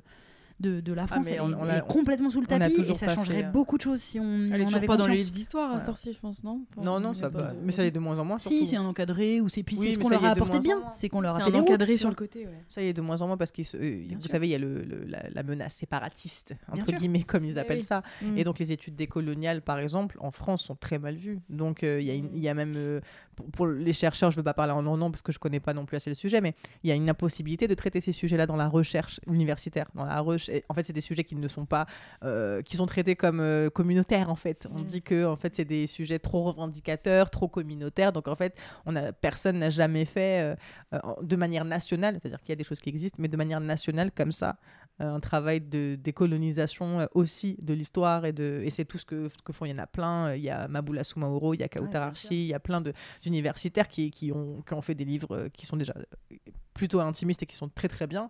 Et, euh, et en même temps, tu te dis que euh, que en fait ça, ça n'arrive pas dans l'espace public général. C'est-à-dire que ça reste dans des endroits Ouais, où les gens sont plutôt en fait euh, d'accord avec ça et, bah et, et- et ont envie de ce savoir-là. Donc en fait, quand tu lis par exemple Maboula Soumaoro, quand tu lis Kautar Archi, en général, c'est que tu es plutôt intéressé par ces sujets Oui. et que tu considères que le savoir qu'elles ont à, à t'apporter va te faire du bien, Mm. à la fois C'est pas pour pour moi que en tant que mainstream. femme, bien sûr. Mais ça, c'est tout l'enjeu médiatique. C'est Mm. pour ça qu'on on a parlé du métier de journaliste juste avant. C'est-à-dire qu'il y a aussi, comme on l'a dit, il y a des, euh, comment dire, il y a des euh, privilèges euh, politiques, il y a des privilèges médiatiques en fait. Ici- Si c'est aussi euh, impossible que ça de faire valoir des discours dans les médias, c'est parce que ça va avec la politique. C'est-à-dire que si on avait un pays de gauche, les médias seraient de gauche aussi. Enfin, c'est aussi bête que ça, mais ça, Mm. ça va ensemble. Oui, oui. L'opinion publique sert le- la politique et les médias travaillent autour et pour l'opinion Oui. publique. Et d'où peu l'intérêt d'avoir des, d'avoir des, des profils différents, en fait. Et quand on parle de ce fameux homme blanc euh, cis euh, valide de plus de 50 ans, euh, et qu'on en a assez, c'est aussi parce qu'en fait, il est hégémonique, c'est-à-dire qu'il est de partout, et que on n'a pas une pluralité de vision. C'est aussi pour ça qu'il faut à un moment intégrer à tous les postes de pouvoir des, des femmes, des personnes issues des minorités, des handicapés, des personnes racisées, des personnes transgenres, des personnes LGBT. C'est parce que quand tu arrives, tu arrives avec ton histoire et avec tes valeurs et avec tes, tes- tes trucs qui te font mal au ventre, comme je disais tout à l'heure, et que du coup, tu vas, tu vas creuser dans cette direction-là. Et si on continue de ne laisser que ces hommes blancs au pouvoir et dans les trucs décisionnels, bah, ils vont pas aller. euh, La vérité, c'est qu'en fait, on pourrait attendre qu'ils s'intéressent Mais aux ils le autres feront sujets. pas. Mais ils le feront pas. Eux, ils vont pas aller lire le livre de c'est pas dans Maboula leur Soumaoro. avantage. C'est pas dans Ils vont intérêt. pas s'abonner au compte Instagram Décolonisons-nous. Ils en ont rien à foutre, tu vois. Ils vont pas aller le faire. Donc du coup, il faut que ce soit d'autres gens. On n'a pas le choix en fait. On- Il faut qu'on les balaye. On en revient toujours à ça. Ouais. C'est là où les réseaux sociaux. Moi, c'est pour ça que j'ai, après avoir travaillé dans des médias plus classiques, dont j'étais pigiste, j'ai toujours été pigiste sauf pour France 4. C'est aussi le, pour ça que je parle de précarité dans le métier, c'est-à-dire qu'à un moment donné, Je le dis même dans Illégitime, c'est-à-dire que c'est un, média pour... c'est un métier pour moi qui est bourgeois, le journalisme, parce qu'en en fait, pour continuer dans le temps, il faut que tu aies un patrimoine familial qui te permette de continuer, parce qu'on est sous-payé. C'est mm. abusé, si je vous dis les montants de, des mm. piges, c'est mm. hallucinant les, misères pour, euh, pour lesquelles on a, On a déjà mis un ou deux pieds dans le... C'est, un, ou deux, ou plus. dans le, dans le journalisme. bah, vous êtes deux, donc. Et on a vu à quel point il n'y avait pas de C'est hallucinant. Mais c'est hallucinant. Et, tu, fais, tu fais des charges de... Enfin, tu as une charge de travail monstrueuse mm. et tu es sous-payé. Donc, euh, donc moi, pour compenser, je me suis dit, je vais travailler pour euh, des médias ou en tout cas, je vais, pour des sujets, je vais défendre des sujets qui sont utiles pour moi et qui, ont, qui font sens. Je me suis dit, c'est pas l'argent que je vais chercher, c'est le sens. Euh, et, donc, j'ai travaillé notamment pour Loopsider où j'ai fait plein de plein d'enquêtes sur ces sujets-là. Et, euh, c'est pour ça que, je dis qu'en fait, je croyais que c'était un contre-pouvoir. Je sais pas si ça suffit encore parce qu'il faut le voir sur les années qui vont suivre, tu vois. Mais pour moi, c'est un pouvoir Internet c'est à double tranchant parce qu'il y a aussi le cyberharcèlement. Mais pour moi, c'est aussi une manière de faire passer nos idées, même si, alors on le sait, il y a de la censure sur Instagram, il y a plein de problématiques. Pour moi, c'est Internet, c'est un outil pour faire passer nos idées, pour informer, pour faire de la pédagogie, pour même, tu vois, y a, ce que j'ai appris moi grâce à Loopsader, c'est à faire des vidéos extrêmement virales, tu vois. Donc euh, il y a plein de sujets comme ça qu'on a fait monter sur les violences policières, sur les violences faites aux femmes, qui, euh, violences sexistes et sexuelles, sur les mhm. violences sexistes et sexuelles. On ne dit pas violences faites aux femmes, c'est des violences sexistes et sexuelles. Mhm. C'est important le, la manière dont on parle des choses. Mhm. Mais, euh, mais en tout cas, je... violence masculine. Ouais, j'avais envie de dire ça. Ouais, aussi. J'aimerais qu'on les appelle comme ça. disons, disons violence masculine. Mais en tout cas, euh, oui, parce qu'on dit toujours que c'est la fin. On met toujours sur la toujours à la femme. c'est exactement. Alors que quand on dit les hommes, tout le monde se crispe. mais il y en a bien qui les causent, hein, ces violences. Hein, si on dit violence, violence faite aux femmes, on dit pas euh, not a woman. Ah, si. Ah bah si. Oh, ah, bah, oui, donc je disais que Internet, c'est un formidable outil pour, euh, pour faire de la pédagogie. Il y a tellement de comptes, j'ai envie de tous les citer. Préparez-vous pour la mm. bagarre, décolonisons-nous, journalistes. Il y en a tellement, je sais, je vais, je vais en oublier. Mais il y en a beaucoup et, je m'en bats le clito aussi, Camille. Il y en a plein et qui font un travail génial là-dessus. Mais la contrepartie, c'est qu'il y a beaucoup de censure, il y a beaucoup de fatigue mm. aussi émotionnelle, il y a beaucoup de, il y a beaucoup de cyberharcèlement. Moi, c'est un sujet que, parce que c'est, j'en parle un peu dans mon deuxième, euh, mon deuxième livre, qui est du coup un roman, mais inspiré de, en fait, pour faire mon prochain livre, je fais plusieurs reportages que je vais transformer en fiction. Donc, je m'appuie sur des faits réels pour raconter euh, des, des, sujets bien particuliers. Je vais essayer de pas trop en dire parce que mon éditrice, elle va me tuer. mais, euh, mais en tout cas, euh, c'est un des sujets majeurs du deuxième roman. Je pense que c'est pas une surprise si je le dis, c'est le cyberharcèlement. déjà parce que j'en ai subi en tant que femme publique, comme toutes les femmes publiques, et aussi parce que moi, il y a quelque chose qui me... Et vraiment, c'est un, un truc sur lequel j'ai beaucoup pleuré et qui m'a beaucoup touchée et qui, qui, me touche encore beaucoup, c'est que je sais qu'il y a des étudiantes qui, qui se tuent il y a des, des, collégiennes, des lycéennes qui se tuent ou euh, qui sont tuées. Moi, il y a une affaire qui m'a beaucoup marqué, c'est celle d'Alisha à Argenteuil, qui avait été poussée dans l'eau par mm. ses camarades après qu'il y ait eu des photos intimes d'elle qui étaient dévoilées sur Snapchat. Mm. Et euh, je crois qu'on se rend pas compte de ce qui se passe chez les adolescents. Je crois que, tu vois, notre génération, on a grandi avec un téléphone à la main, on a grandi avec Skyblog, MSN, tout ça. C'était plutôt gentil en réalité. C'était gentil, on a tout hein, découvert. Ouais, mais c'était gentil à l'époque, tu vois. Euh, on a été aux prémices du truc, c'était Et on était très protégés en fait un peu par nos parents puisque mm. tout était tellement nouveau qu'ils le regardaient vraiment avec un œil on était timé, tu vois, tu vas que oui, une et puis tu vois, du MSN, ça allait pas plus loin que bah, tes trois potes de ton lycée. C'est ça. ça allait pas plus loin. C'était pas public en fait. Et même ton Skyblog, en fait, en réalité, c'était ta ville qui te suivait, enfin les deux trois, enfin ta ville, j'abuse parce que moi, parce que j'avais une ville de 10 000 habitants, donc mm. c'était facile, tu vois. Mais euh, mais tu vois, il y avait un truc oui, plus cocon, plus familier. Mm. Et euh, moi, je tiens à dire quand même que mon premier cyberharcèlement a été avec Skyblog parce que j'ai été Skyblog de la semaine, donc du coup, c'est un Skyblog qui a tourné dans toute la France et du coup, j'ai eu mon premier cyberharcèlement à ce moment-là.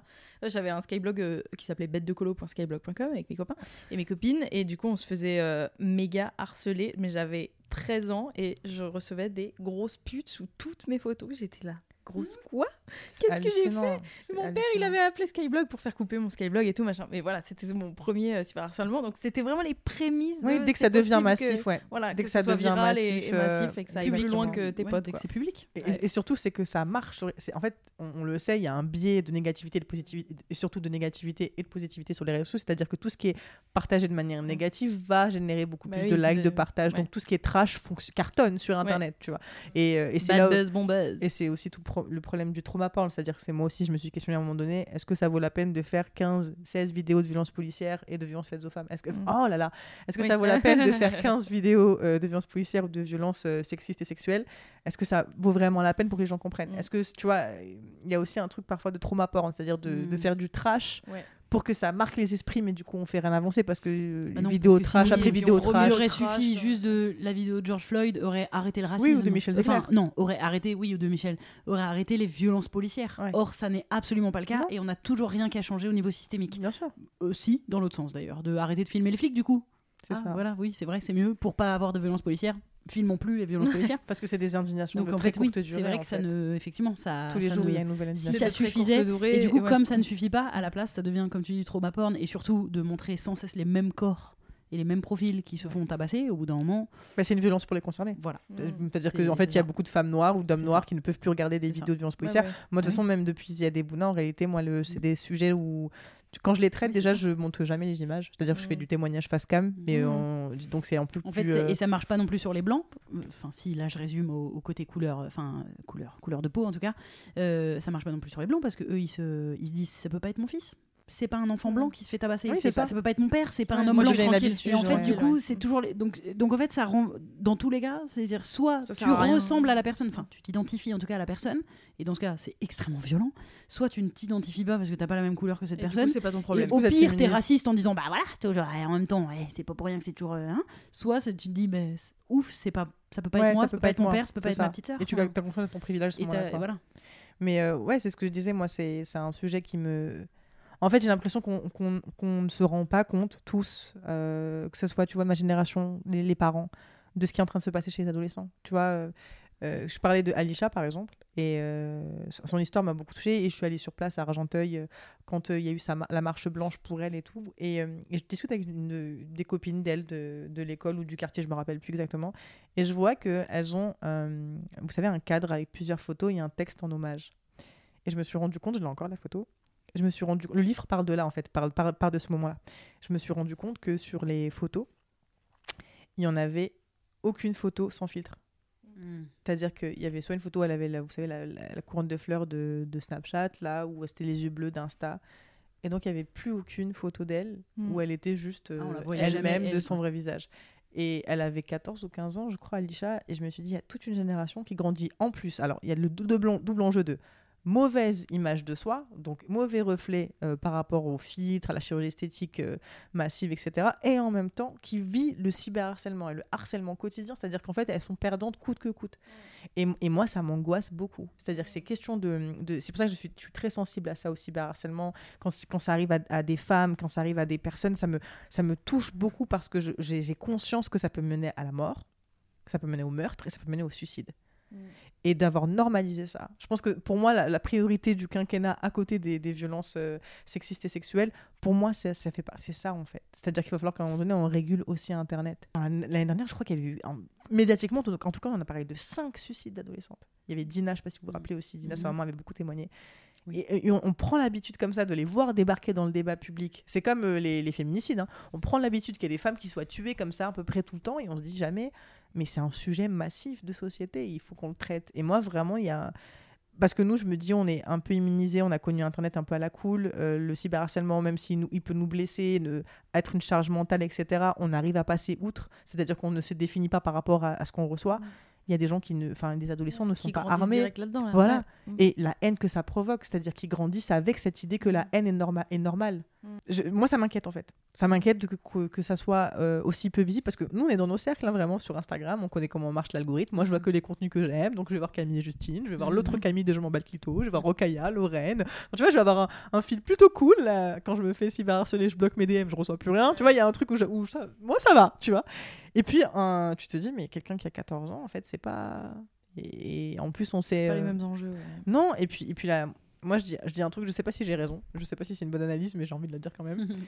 mais je pense que la télé-réalité y est pour beaucoup dans la normalisation de la haine sur Internet. Dans le sens où, euh, je- enfin, j'ai rien contre les candidats, j'ai beaucoup contre le système de Ouais.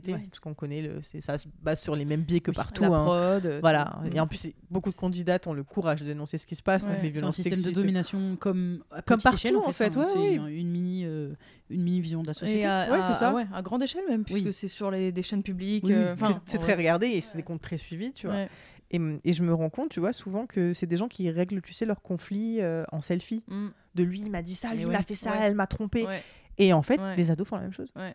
Parce qu'en fait, c'est normal. Sauf qu'en fait, c'est pas dans la vraie vie, Mm. dans la rue, ce serait illégal. Tu vois, il y aurait des procès pour diffamation, pour harcèlement moral. Mm, Tu vois, il y- aurait des choses qui. Mais en fait, sur Internet, vu que c'est la norme, et, et je pense que ça a même infusé dans la, dans la tête de tout le monde. C'est-à-dire que même pour les gens qui ne regardent pas la, té- les télé-réalités, c'est devenu tellement normal de pointer, tu sais, du, du doigt telle ou telle personne ou tel ou tel compte qu'en fait, on se rend pas compte que dans la rue. En fait, dans la rue, c'est comme si toi, par exemple, Camille, tu marches euh, dans la rue et je te dis, elle là, c'est une méchante. Je- Ouais. Je, je, je Ouais. gentil. Et que là, du coup, il y a 100 personnes qui accourent vers toi.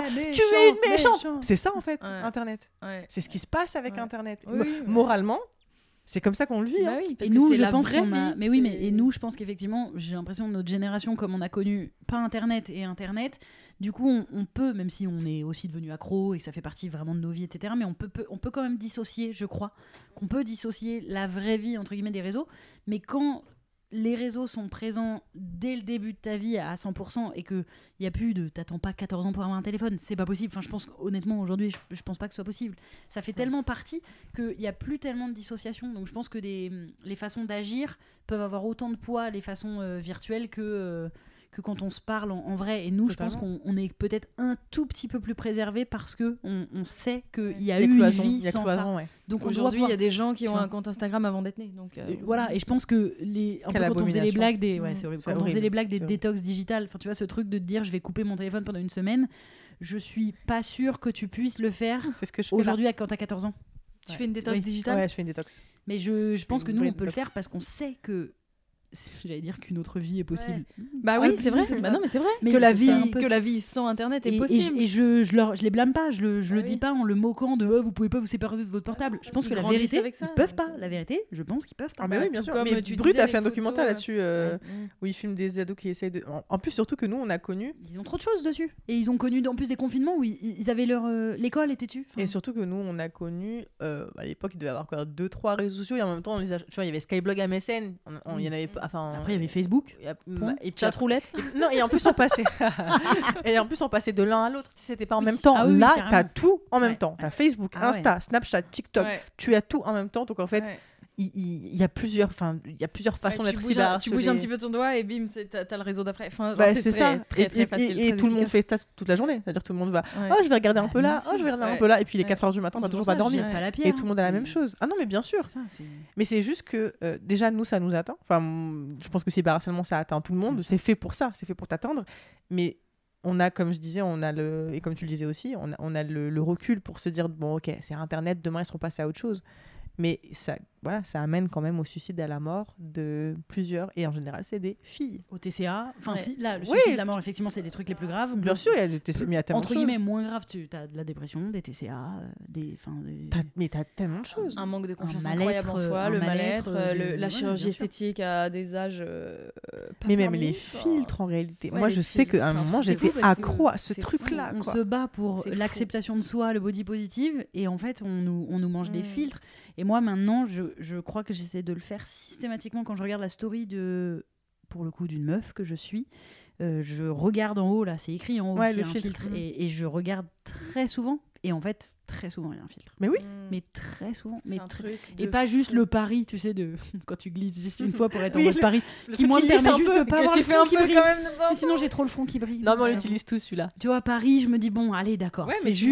vois, euh, mais- même ça, on dit, Ouais, c'est vrai. on le, on le- on le dédiabolise en mode oh ça vrai. va celui-là, mais, vrai, suis- lui, Il est pas marqué. Je suis, je suis désolée, mais c'est un des pires. Je l'utilise aussi, attention, hein. on est ensemble, il y a pas de souci. je Ah, c'est l'utilise pire parce qu'on Vrai voit pas débat des filtres Non, mais c'est Instagram. pire parce qu'il fait genre il y a pas de filtre. Oui. Il lisse la peau et c'est un des trucs les plus. Oui. C'est un des trucs les plus contrôlés euh, sur euh, via les filtres, c'est la peau, la peau. C'est j'ai Ouais, vu une meuf vrai. qui a fait une vidéo il y a pas longtemps où elle filme en très gros plan sa peau. Oui, sa vrai. vidéo est très très drôle. Ouais. elle s'appelle, putain. Ah, c'est trop drôle, genre. Et elle euh, monte sa peau en gros plan. Et là, eh, eh, juste pour rappel, là, il y a des pores, ça respire et tout, machin. Et elle remonte toute sa peau. Faut, faut que je vous la Mm. montre après. Elle est vraiment drôle cette meuf. vrai. Et j'ai vraiment fait ah ouais sa peau là en gros plan comme ça. Bah oui, bah c'est la mienne. Bah oui, mais moi-même je Oui, je t'as suis capable d'oublier. T'as raison, mais comme. Même Non, les c'est ce porcs, qu'on tu disait. sais, on a Oui, pris mais moi, si je fais porcs. ça, Mais si oui. je fais une story et, et on voit mon grand front qui brille, là, parce que j'ai le front qui brille, parce que, enfin, surtout en vidéo, Tu réfléchis bah, les gens, ils vont pas m'écouter. En vrai, il y a plein de gens qui vont pas m'écouter. Enfin, ils vont dire, Ah, enfin, en fait, ils vont prendre. En vrai, moi, quand je mets ce filtre, c'est pas tant pour me sentir plus belle que parce que la vérité, vu que notre physique c'est trop important pour les gens, Mhm. si on n'est pas, si on a un truc qui, tu vois, t'as un, un bout de- du rouge à lèvres sur la dent, vraiment, vas-y, fais une story où tu parles d'un propos archi stylé de ouf. Qui va, ils vont dire quoi les gens? Déjà juste quand t'écris mal un mot, quand t'orthographies mal un mot dans une story ou quand tu prononces mal un mot, ils t'envoient que ça les gens. Mm. Donc en vrai, toutes les excuses vont être bonnes. Donc j'avoue Oui, que ce filtre-là, effectivement, voilà. toutes les oui, excuses ah sont oui, bonnes c'est à la fin. Et, euh, et ouais, les filtres, c'est un, un sujet. Hein. Putain, c'est. En fait, remettez-vous du physique des femmes, bah, du physique des gens, ouais. mais du physique des femmes, et on avancera beaucoup euh, Mm.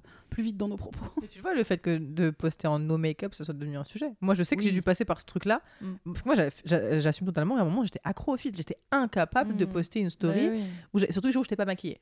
Et avant, je me maquillais beaucoup. Maintenant, j'ai réduit. Bon, là, vous avez, vous avez pas de chance, c'est au jour où je me suis euh, pumped up sur la tête. Mais Mm. j'ai- vraiment fait. Et c'est fou parce que c'est toute la déconstruction personnelle où j'ai fait un effort sur moi. Mm. C'était un effort Ouais. hein, de pas poster avec des filtres de, et de même, tu vois, poster ta tête. Surtout quand t'es une personnalité publique, en fait, parce que Bah tu vas ouais. être moqué. Mm. Donc, te Bah, tu poster dis, sans make-up. que ce soit tes propos qui Bah, c'est ça. Ouais. Et si C'est tu ça. leur autre chose, C'est ça, parce qu'en réalité, enfin moi en tout cas dans mon intimité, je m'assume totalement sans maquillage ou avec maquillage, je me trouve pas laide en fait, parce que je m'aime bien dans les deux. Moi j'ai un truc Mm. avec les, les deux me vont, Oui, tu vois. Et comme la majorité des femmes en réalité, c'est-à-dire que on l'a vu pendant le confinement, vous savez que beaucoup mettaient du rouge à lèvres sous les masques.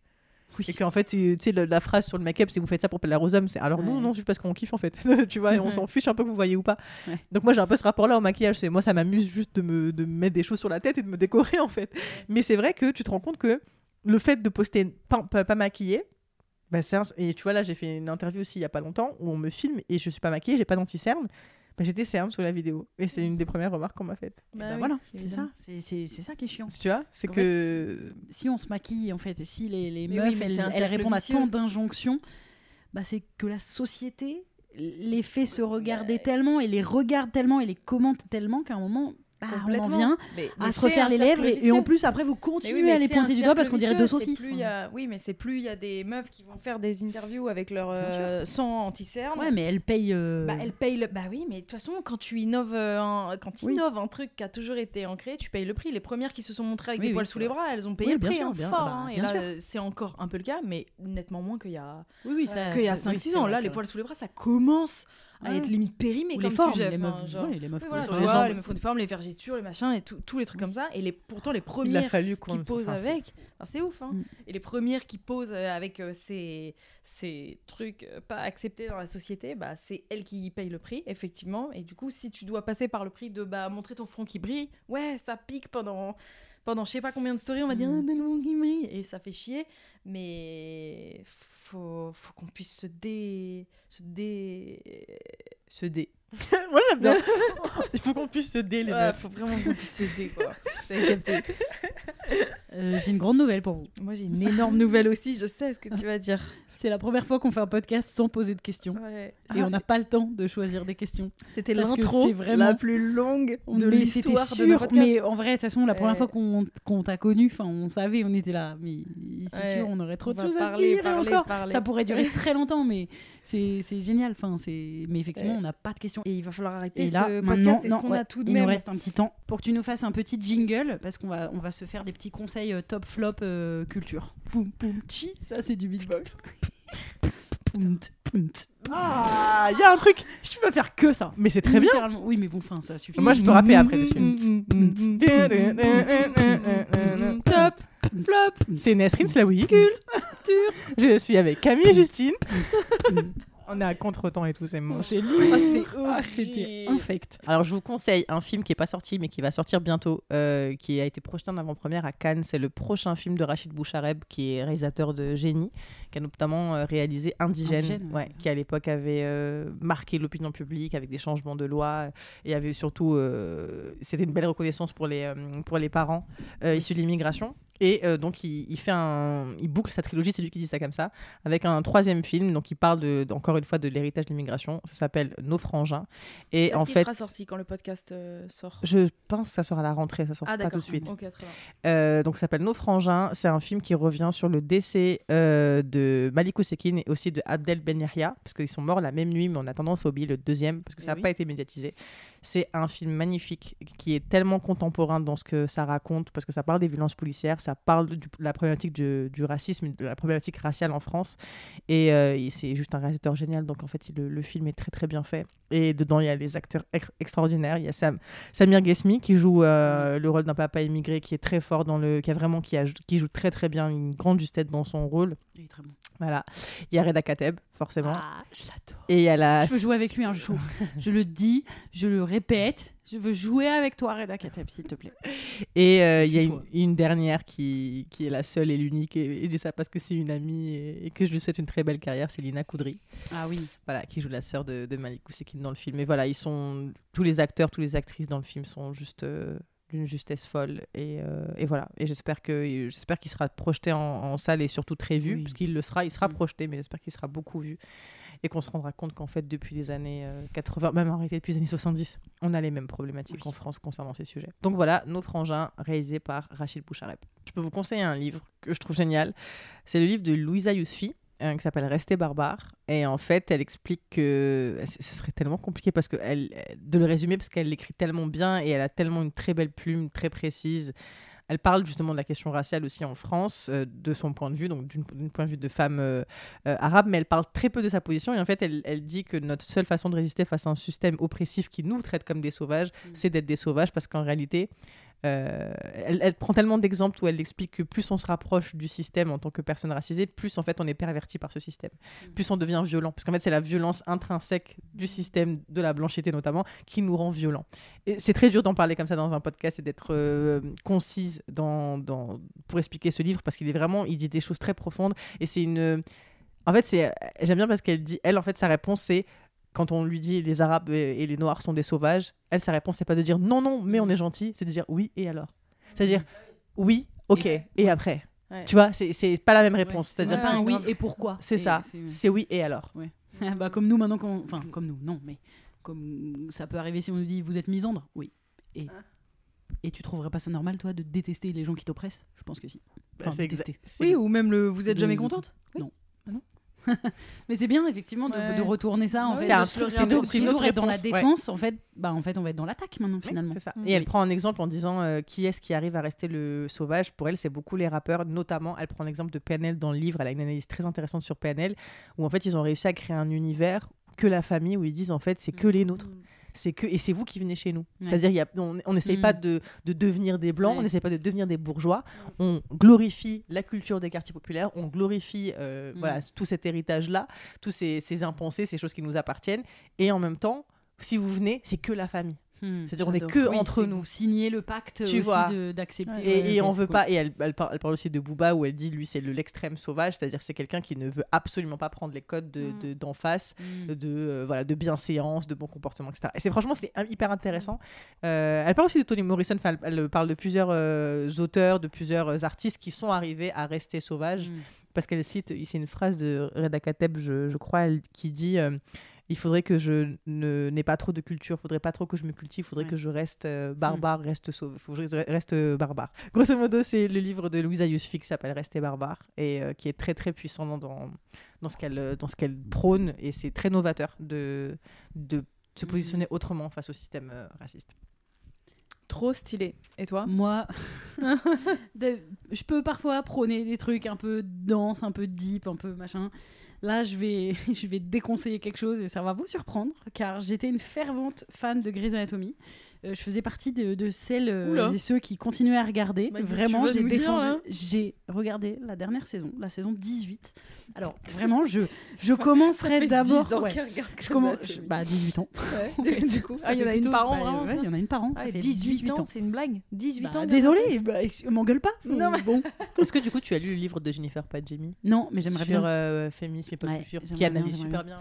Bah, en fait, Grey's Anatomy, moi, j'étais. Non seulement je regardais, mais je la conseillais très souvent. Parce que je trouve encore que dans, dans dernier podcast, je pense que bah, j'avais pas encore regardé la saison 18. la saison 18 est une merde. Mm. C'est c'est une catastrophe. Bah. C'est horrible, c'est détestable, c'est mal écrit, c'est il n'y a bah. plus rien. C'est-à-dire que c'est bien simple, il n'y a plus rien dans le scénario. Ils auraient dû vraiment s'arrêter à la 17. C'était peut-être un peu trop. Oui, mais en fait, ça aurait pu être un peu trop depuis la 9 saison. et ils ont encore tenu jusqu'à 17, où vraiment, je dis pas que chaque épisode était, était un délice, En vrai, les saisons font genre 20 ou 22, ép- 22 épisodes. La vérité, c'est que t'es pas non plus nourri intellectuellement pendant 22 épisodes euh, comme ça, tu vois. Mais c'est pas grave. Il y avait vraiment des super trucs. Les questions sociétales étaient archi bien intégrées à l'intérieur. Ça se voyait qu'à la tête, t'avais des femmes, t'avais des femmes noires qui géraient ça. Shonda Rhimes. T'avais C'est Shonda Rhimes. Et, et je pense qu'elle s'entoure aussi d'autres Ouais, ouais, carrément, personnes, carrément. vraiment. Et du coup, c'était vraiment, il y avait des messages forts, archi féministes. Dernièrement, sur les questions raciales, c'était putain, ça y allait. Il y avait vraiment des gens qui disaient, oh, c'est bon, maintenant c'est trop moralisateur. Moi, j'adorais, au contraire, je trouvais ça trop stylé. Mon Dieu, la dernière saison. Donc, si vous êtes fan de Grey's Anatomy, que vous avez envie de continuer 17. à respecter cette série, vraiment, ne regardez pas à 18. Il y a rien. Il n'y a plus rien. C'est-à-dire qu'ils ont tellement plus rien à dire qu'ils ont cassé tout ce qu'ils avaient mis en place avant pour essayer de revenir. Enfin, non, vraiment, c'est une cata, c'est de la merde. Vraiment, c'est de la merde. Et les gens, je sais qu'ils sont là, genre, bah, fallait y attendre. Non, mais attends, ça fait 17 saisons qu'ils ont réussi à faire des trucs stylés à l'intérieur. Et là, d'un coup, oh, c'est abominable. Je l'ai regardé, mais chaque épisode, limite, je le mettais, j'étais là. C'était vraiment la saison Ah trop. Ils font revenir des guests, donc normalement t'es trop content parce que pour le coup il y a beaucoup de gens qui ont quitté la série parce que Ouais, en tu 18 m'étonnes. ans vraiment à part Meredith, euh, enfin ils sont trois à être là depuis le début tu vois. Ils font revenir des guests mais c'est mal fait, ils ont rien à leur faire dire. Mais il n'y a pas eu de scénariste. Enfin je crois si je peux. je Bah alors c'est la, la dernière saison qu'il ce cas-là. C'est la saison finale. je Bah, le problème, c'est que si ça finit là-dessus, ça, ça aurait été bien de la finir sur celle d'avant, quoi. Mais si- non, je crois que ça va. Le pire, c'est que je crois que ça peut être signé pour une 19, mais elle a pas marché et je crois que TF1 diffusait et a déprogrammé. Hum, À l'épisode ça, regardez 17, pas. Alors qu'il y en a genre 20 et ils l'ont déprogrammé à, à 16 ou 17 parce que je crois que les gens ont lâché. Non, c'était vraiment Tu me nul. donnes envie de Ouais. reprendre par contre parce que je me Alors, suis par contre, à ouais. la huitième. Mais enfin, ça vaut- je vous ouais. jure qu'il y a des je suis pas allée plus loin que ça. Il En- paraît que c'était ouf. Non, mais il y a des après. épisodes, en fait, il y a des épisodes qui te mettent les poils, qui gèrent les violences sexuelles, qui gèrent le racisme. Vraiment, mais waouh, vraiment, t'as des épisodes qui sont euh, extrêmement saisissants. Alors après, ça reste du bullshit euh, rom-com, euh, d'hôpital. Enfin, tu Oui, vois, il y a quand même adore. plein. Mais c'est pas grave, c'est addictif. Qui va sortir avec qui euh, Hum. Ça reste, moi, j'adore. Enfin, je suis quand même très friande de ça. Mais là, tu t'en fous. C'est-à-dire, dans la 18, tu t'en fous de qui va sortir avec qui parce que t'es plus jamais accroché à rien. Enfin. Ouais. Mais donc ouais, en vrai, il y a des... Je sais pas si on peut regarder juste ces épisodes-là ponctuellement, notamment celui vraiment où il y a une femme euh, qui a été violée et qui vient à l'hôpital, mais il y a presque que les femmes qui jouent dans cet épisode. Ils ont presque viré les, les hommes de l'épisode parce que la meuf est traumatisée, tu vois. Et c'est tellement beau ce qu'ils ont fait. Enfin, je sais pas s'il faut pas Faut regarder. faut que je regarde, ouais, faut que je regarde. Je sais qu'il y, a- je sais qu'il y a eu plein de moments. Jennifer, elle en parle dans son livre. Ouais. Elle, euh, elle explique ces, ces épisodes qui ont été charnières, même sur le. Je sais plus comment elle s'appelle. Tu sais, la chef d'hôpital, comment elle s'appelle? C'est une femme noire. Bah oui, Bailey. Voilà, et l'évolution de son personnage, Ah bah, parce qu'elle dit notamment dans son livre que. Donc, je cite Jennifer Padjemi, qui a écrit euh, Féminisme et Pop Culture, qui analyse justement les personnages dans Grey's Anatomy, notamment Ouais. les femmes noires. Elle parle de, de Ba- Bailey, c'est ça? Bailey. Mm. Je suis désolée, j'ai arrêté de suivre, donc je me rappelle plus des noms. Mais euh, Camille est là. Et euh, elle explique que euh, c'est un des personnages noirs, en tout cas femme noire, euh, à l'écran qui est complexe. C'est-à-dire Oui. qui a le droit à la complexité, qui a le droit d'avoir une vie sexuelle, d'avoir une vie intime, d'avoir une vie de femme. D'être en colère D'être en aussi, voilà. mais pas que, enfin, c'est d'avoir, ouais, d'être agressif. Hein, elle est un peu, il l'appelle le nazi hein, dans, Ouais, la, c'est ça. dans la version. euh, Et sans que ça soit rattaché à sa couleur de peau, sans qu'il pas, sans que ça soit pas lié à du racisme. Elle Et, fait une crise cardiaque, elle fait des, elle a des, des aussi des tocs. Oui. Enfin, elle a beaucoup. Et effectivement, est très riche son personnage. Et c'est c'est ce qu'elle applaudit, en tout cas dans son livre. euh, applaudit, je sais pas si c'est le terme, mais en tout cas, c'est qu'elle- c'est excellent. Que, ce qu'elle souligne, en tout cas, Mm. Jennifer, dans son livre, c'est ça c'est que c'est un personnage noir qui a du pouvoir dans un hôpital et qui a le droit, en plus, à une vie intime complexe, alors qu'en général, les, les femmes noires, c'est pas toujours le cas dans, le, dans Oui. les films. Et surtout, enfin, aux États-Unis, ça va un peu mieux, j'ai l'impression. Je vais pas parler au, au nom notamment de Jennifer parce qu'elle le- elle analyse déjà tout ça. Elle parle notamment de Insecure, de toutes ces séries-là Mm. qui permettent, en fait, d'avoir des personnages plus complexes qu'on n'a pas, nous, en France ça. pas encore en tout cas. Et, euh, et ouais, et c'est vrai que euh, ça, ça m'avait marqué quand elle avait écrit. Du coup, tu me donnes envie de, re- de regarder la. Elle m'avait déjà donné envie, Jennifer. Mais là, tu me donnes Ouais. encore envie de, Ouais, mais après, de me ont- remettre à Grey's Anatomy. Ils ont ce, enfin, la série peut avoir ce que d'autres gens vont appeler un défaut. Moi, je trouve pas que ça en soit un, mais de cocher les cases, c'est-à-dire d'intégrer des personnages transgenres au moment où c'est dans, bah, où c'est social, so- socialement, où c'est un faire peu les sur le quotas, débat quoi. public. Ouais, voilà. Et là, dans la dernière saison. C'est- est-ce que ça pourrait être intéressant, mais c'est mal écrit, donc en vrai on s'en fout. Mais il y a un personnage non binaire, tu vois, pour euh, ce- voilà, qui est vraiment intégré au scénario et qui a par exemple une vie sexuelle, ce qui est euh, et sans en parler. Enfin, c'est-à-dire qu'on n'a pas besoin de savoir ce qu'il ou elle, enfin ce qu'elle du coup a dans le slip, dans la culotte. C'est juste un personnage non binaire qui a une vie sexuelle et qui a une histoire d'amour et basta. Ouais. Donc c'est c'est ce qui peut agacer des gens en disant bah, ça c'est juste cocher, cocher des cases pour être à la mode. Oui, mais non, bah, en vrai c'est extrêmement important parce que du coup euh, ça te normalise des choses et c'est sur une série mainstream donc c'est quand même euh, assez fort. C'est toute la ça. question de la représentation. Je sais qu'il y a plein de gens que- Mhm. qui sont contre ça parce que justement, c'est cette idée de quota, Ouais. qui sont juste là pour, pour euh, cocher des, des choses, mais en fait, c'est très important la représentation. Moi, je sais que tout ce que je fais euh, dans ma vie, tout ce que je crée, c'est parce que j'ai pas eu la représentation de femmes qui le font. J'en ai rencontré petit à petit parce que petit à petit, on- elles ont commencé à être visibles avant nous, avant notre génération. Mais moi, j'ai cruellement manqué de ça, de cette possibilité de ah là, tu vois, je moi, s'il n'y avait pas eu Faiz Again, je me serais pas dit ah, je peux écrire un livre. Mm. Tu vois, s'il n'y avait pas des réalisatrices de documentaires, je pourrais pas me dire ah, peut-être qu'un jour je vais écrire un documentaire. Du coup, je viens de lâcher un info. Mais euh, On a une vidéo, on a une vidéo nous sur notre chaîne YouTube qui parle justement de la représentation, euh, dans laquelle euh, on fait témoigner pas mal de personnes euh, qui parlent de ça et de l'importance de la représentation. Et il y a quelque chose que tu viens de dire qui revient beaucoup dans leur discours, c'est je n'ai pas eu ce modèle donc je l'ai fait. Mais c'est bien aussi de pouvoir se dire j'ai eu ce modèle et ça m'a donné envie sans, sans avoir la pression d'avoir dû le créer. Donc c'est vraiment que c'est un manque et que et c'est ouais, quelque chose qui est, rev- qui est revenu beaucoup dans leur discours. Puis nous, c'est surtout, tu vois, à part Rachida Dati qui avait ce côté-là d'assumer son physique, Mm. de d'être. Tu vois, c'est un, un truc où, euh, moi, je pense que ma génération, pour les femmes maghrébines, on a manqué de représentation complexe. Comme elle disait, euh, tu vois, ce qu'on Oui, vient de oui, dire oui, à l'instant.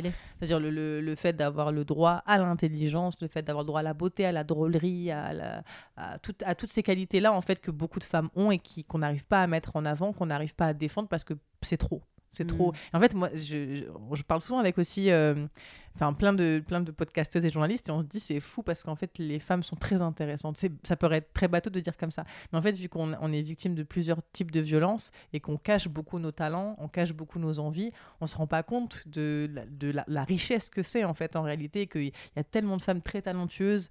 euh, et en plus, moi, quand je dis ça, forcément, je pense aussi aux personnes minorisées, aux Arabes et au Nord, parce que c'est la même problématique. C'est-à-dire qu'on nous a tellement Mhm. dit qu'on était nuls qu'on a du mal à montrer qu'on est autre chose que nul. En fait, il y a un espèce de complexe là-dessus qui se joue, un complexe d'illégitimité. C'est pour ça que j'en ai fait un livre. Mhm. Mais, euh, mais c'est vrai que euh, on, on se rend compte. euh, Enfin, moi, je me suis rendu compte que j'ai manqué. Il y en a eu petit à petit que ce sont qui, ont existé dans l'espace public, mais j'ai jamais trouvé une espèce d'incarnation de à la fois j'assume mon corps tel que je suis, j'assume d'être hyper sexy, j'a- j'assume d'être féminine, maquillée, coquette, j'assume aussi d'être en survêtement parfois, et j'assume aussi d'être quelqu'un qui, qui veut euh, créer du savoir, c'est-à-dire de faire des livres, de faire des docs, de faire des choses comme ça.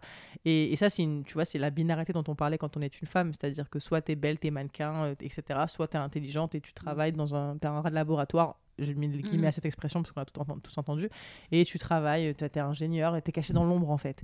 Et, euh, et je crois que, que ce soit qu'importe l'origine ethnique d'une femme, je pense qu'on a toutes besoin en ce moment. C'est ce modèle-là qui nous fait du bien. Enfin, en tout cas, moi, c'est ce qui me... Je parle pas au nom de tout le monde. complexe. Ouais, mais moi, c'est ce mode. c'est J'ai besoin de gens comme ça et il y en a plein. Et je, suis- je suis notamment, tu sais, des autrices euh, euh, racisées, des autrices surtout noires, euh, anglophones, anglo-saxonnes, c'est-à-dire des États-Unis et de Londres. Et c'est fou le rapport décomplexé qu'elles ont avec toutes leurs identités et toutes leurs, euh, leurs caractéristiques, c'est-à-dire à la fois de d'être, je sais pas moi, en bikini sur Instagram et le lendemain, elles vont te poster un texte hyper Mm. pointu sur le racisme à Londres dans tel quartier depuis euh, 30 ans.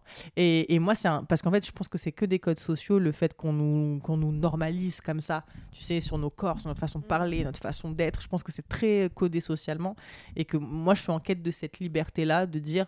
On fait des livres et si on veut, on fait des selfies. Je sais que ça peut paraître très bateau de dire comme ça, mais en Non, réalité, mais ça l'est pas. Parce que tu, même, tu vois, le métier d'écrivain, c'est un métier qui est très normalisé. C'était de la discrétion. Tu vas écrire des livres à la campagne. Tu, Tu vois, es tu une intello, donc tu vas pas montrer ton cul sur Instagram. Voilà, et puis sur Insta, non, tu, Mm. tu maîtrises pas ces choses-là. même pas, t'as à peine les réseaux sociaux. Voilà, t'as Ouais. pas, parce que c'est le Tu écris à la peuple. machine à écrire C'est avec le- une plume. C'est le peuple qui a les réseaux sociaux, tu veux, c'est le peuple. Ouais. Nous, on est là pour, pour conscientiser le peuple. Enfin, tu vois, il y a y cet élitisme-là. Et, euh, et moi, j'ai besoin, et j'essaye aussi de le devenir. En même temps, je parle beaucoup, désolé. Mais, euh, mais j'ai besoin de ce modèle-là. en fait. J'ai besoin de femmes qui assument tout ce qu'elles sont, physiquement, intellectuellement, qui sont Mm. drôles, qui sont. émotionnellement. Ouais, Mm. j'ai besoin qu'on qu'on fasse vraiment qu'on fasse. euh, qu'on brise toutes les barrières Mm. Et en sociales. fait, on a toutes besoin de ça. Enfin, c'est ce qui Ouais, fait que c'est ça. c'est c'est- c'est ce qui fait que c'est en train de bouger en ce moment et c'est ce qui fait que qu'on est suivi et qu'on est suivi par 90% de femmes aussi en fait dans dans nos réseaux euh, respectifs, j'imagine. Enfin, c'est ça veut dire qu'il y a besoin, il y a fort fort besoin de ces modèles-là parce qu'on on a grandi en, en nous mettant en compétition les unes les autres et que là, on doit aussi déconstruire ça, déconstruire ça en disant non, en fait, on, on s'aime aussi les unes les autres et, et on grandit ensemble les unes avec les autres. Et on ça a nous aide. plein de trucs à raconter. Oui. La preuve, regardez, combien de temps qu'on parle là déjà. Ouais, Ça grave. fait 1h25. Oh, On voilà. Un truc à raconter. grave. Ouais, on va mettre un terme à ce podcast. Ça Mettre va donner envie de- d'en faire Ouais, carrément. et Ça de euh, repapoter là. Vas-y, on a raconté trop de trucs. ouais. Merci beaucoup. d'être Merci à vous. Merci à Ça vous. nous a fait trop plaisir. Et, euh, et voilà, si tu peux dire un petit merci bye avec nous pour conclure, c'est notre gimmick de fin. Oui, merci. Bye. Merci bye. merci bye. On espère que cet épisode vous a plu. Si oui, n'hésitez pas à vous abonner sur les plateformes audio, à le faire tourner, nous laisser des étoiles, des cœurs, des mots doux, des commentaires quand c'est possible. Ça nous aide à référencer le podcast. Et vous pouvez aussi nous suivre sur YouTube, sur Instagram et même sur Facebook pour les plus vieux d'entre vous en tapant Camille et Justine. On se retrouve dans deux semaines pour un prochain numéro. Merci, bye.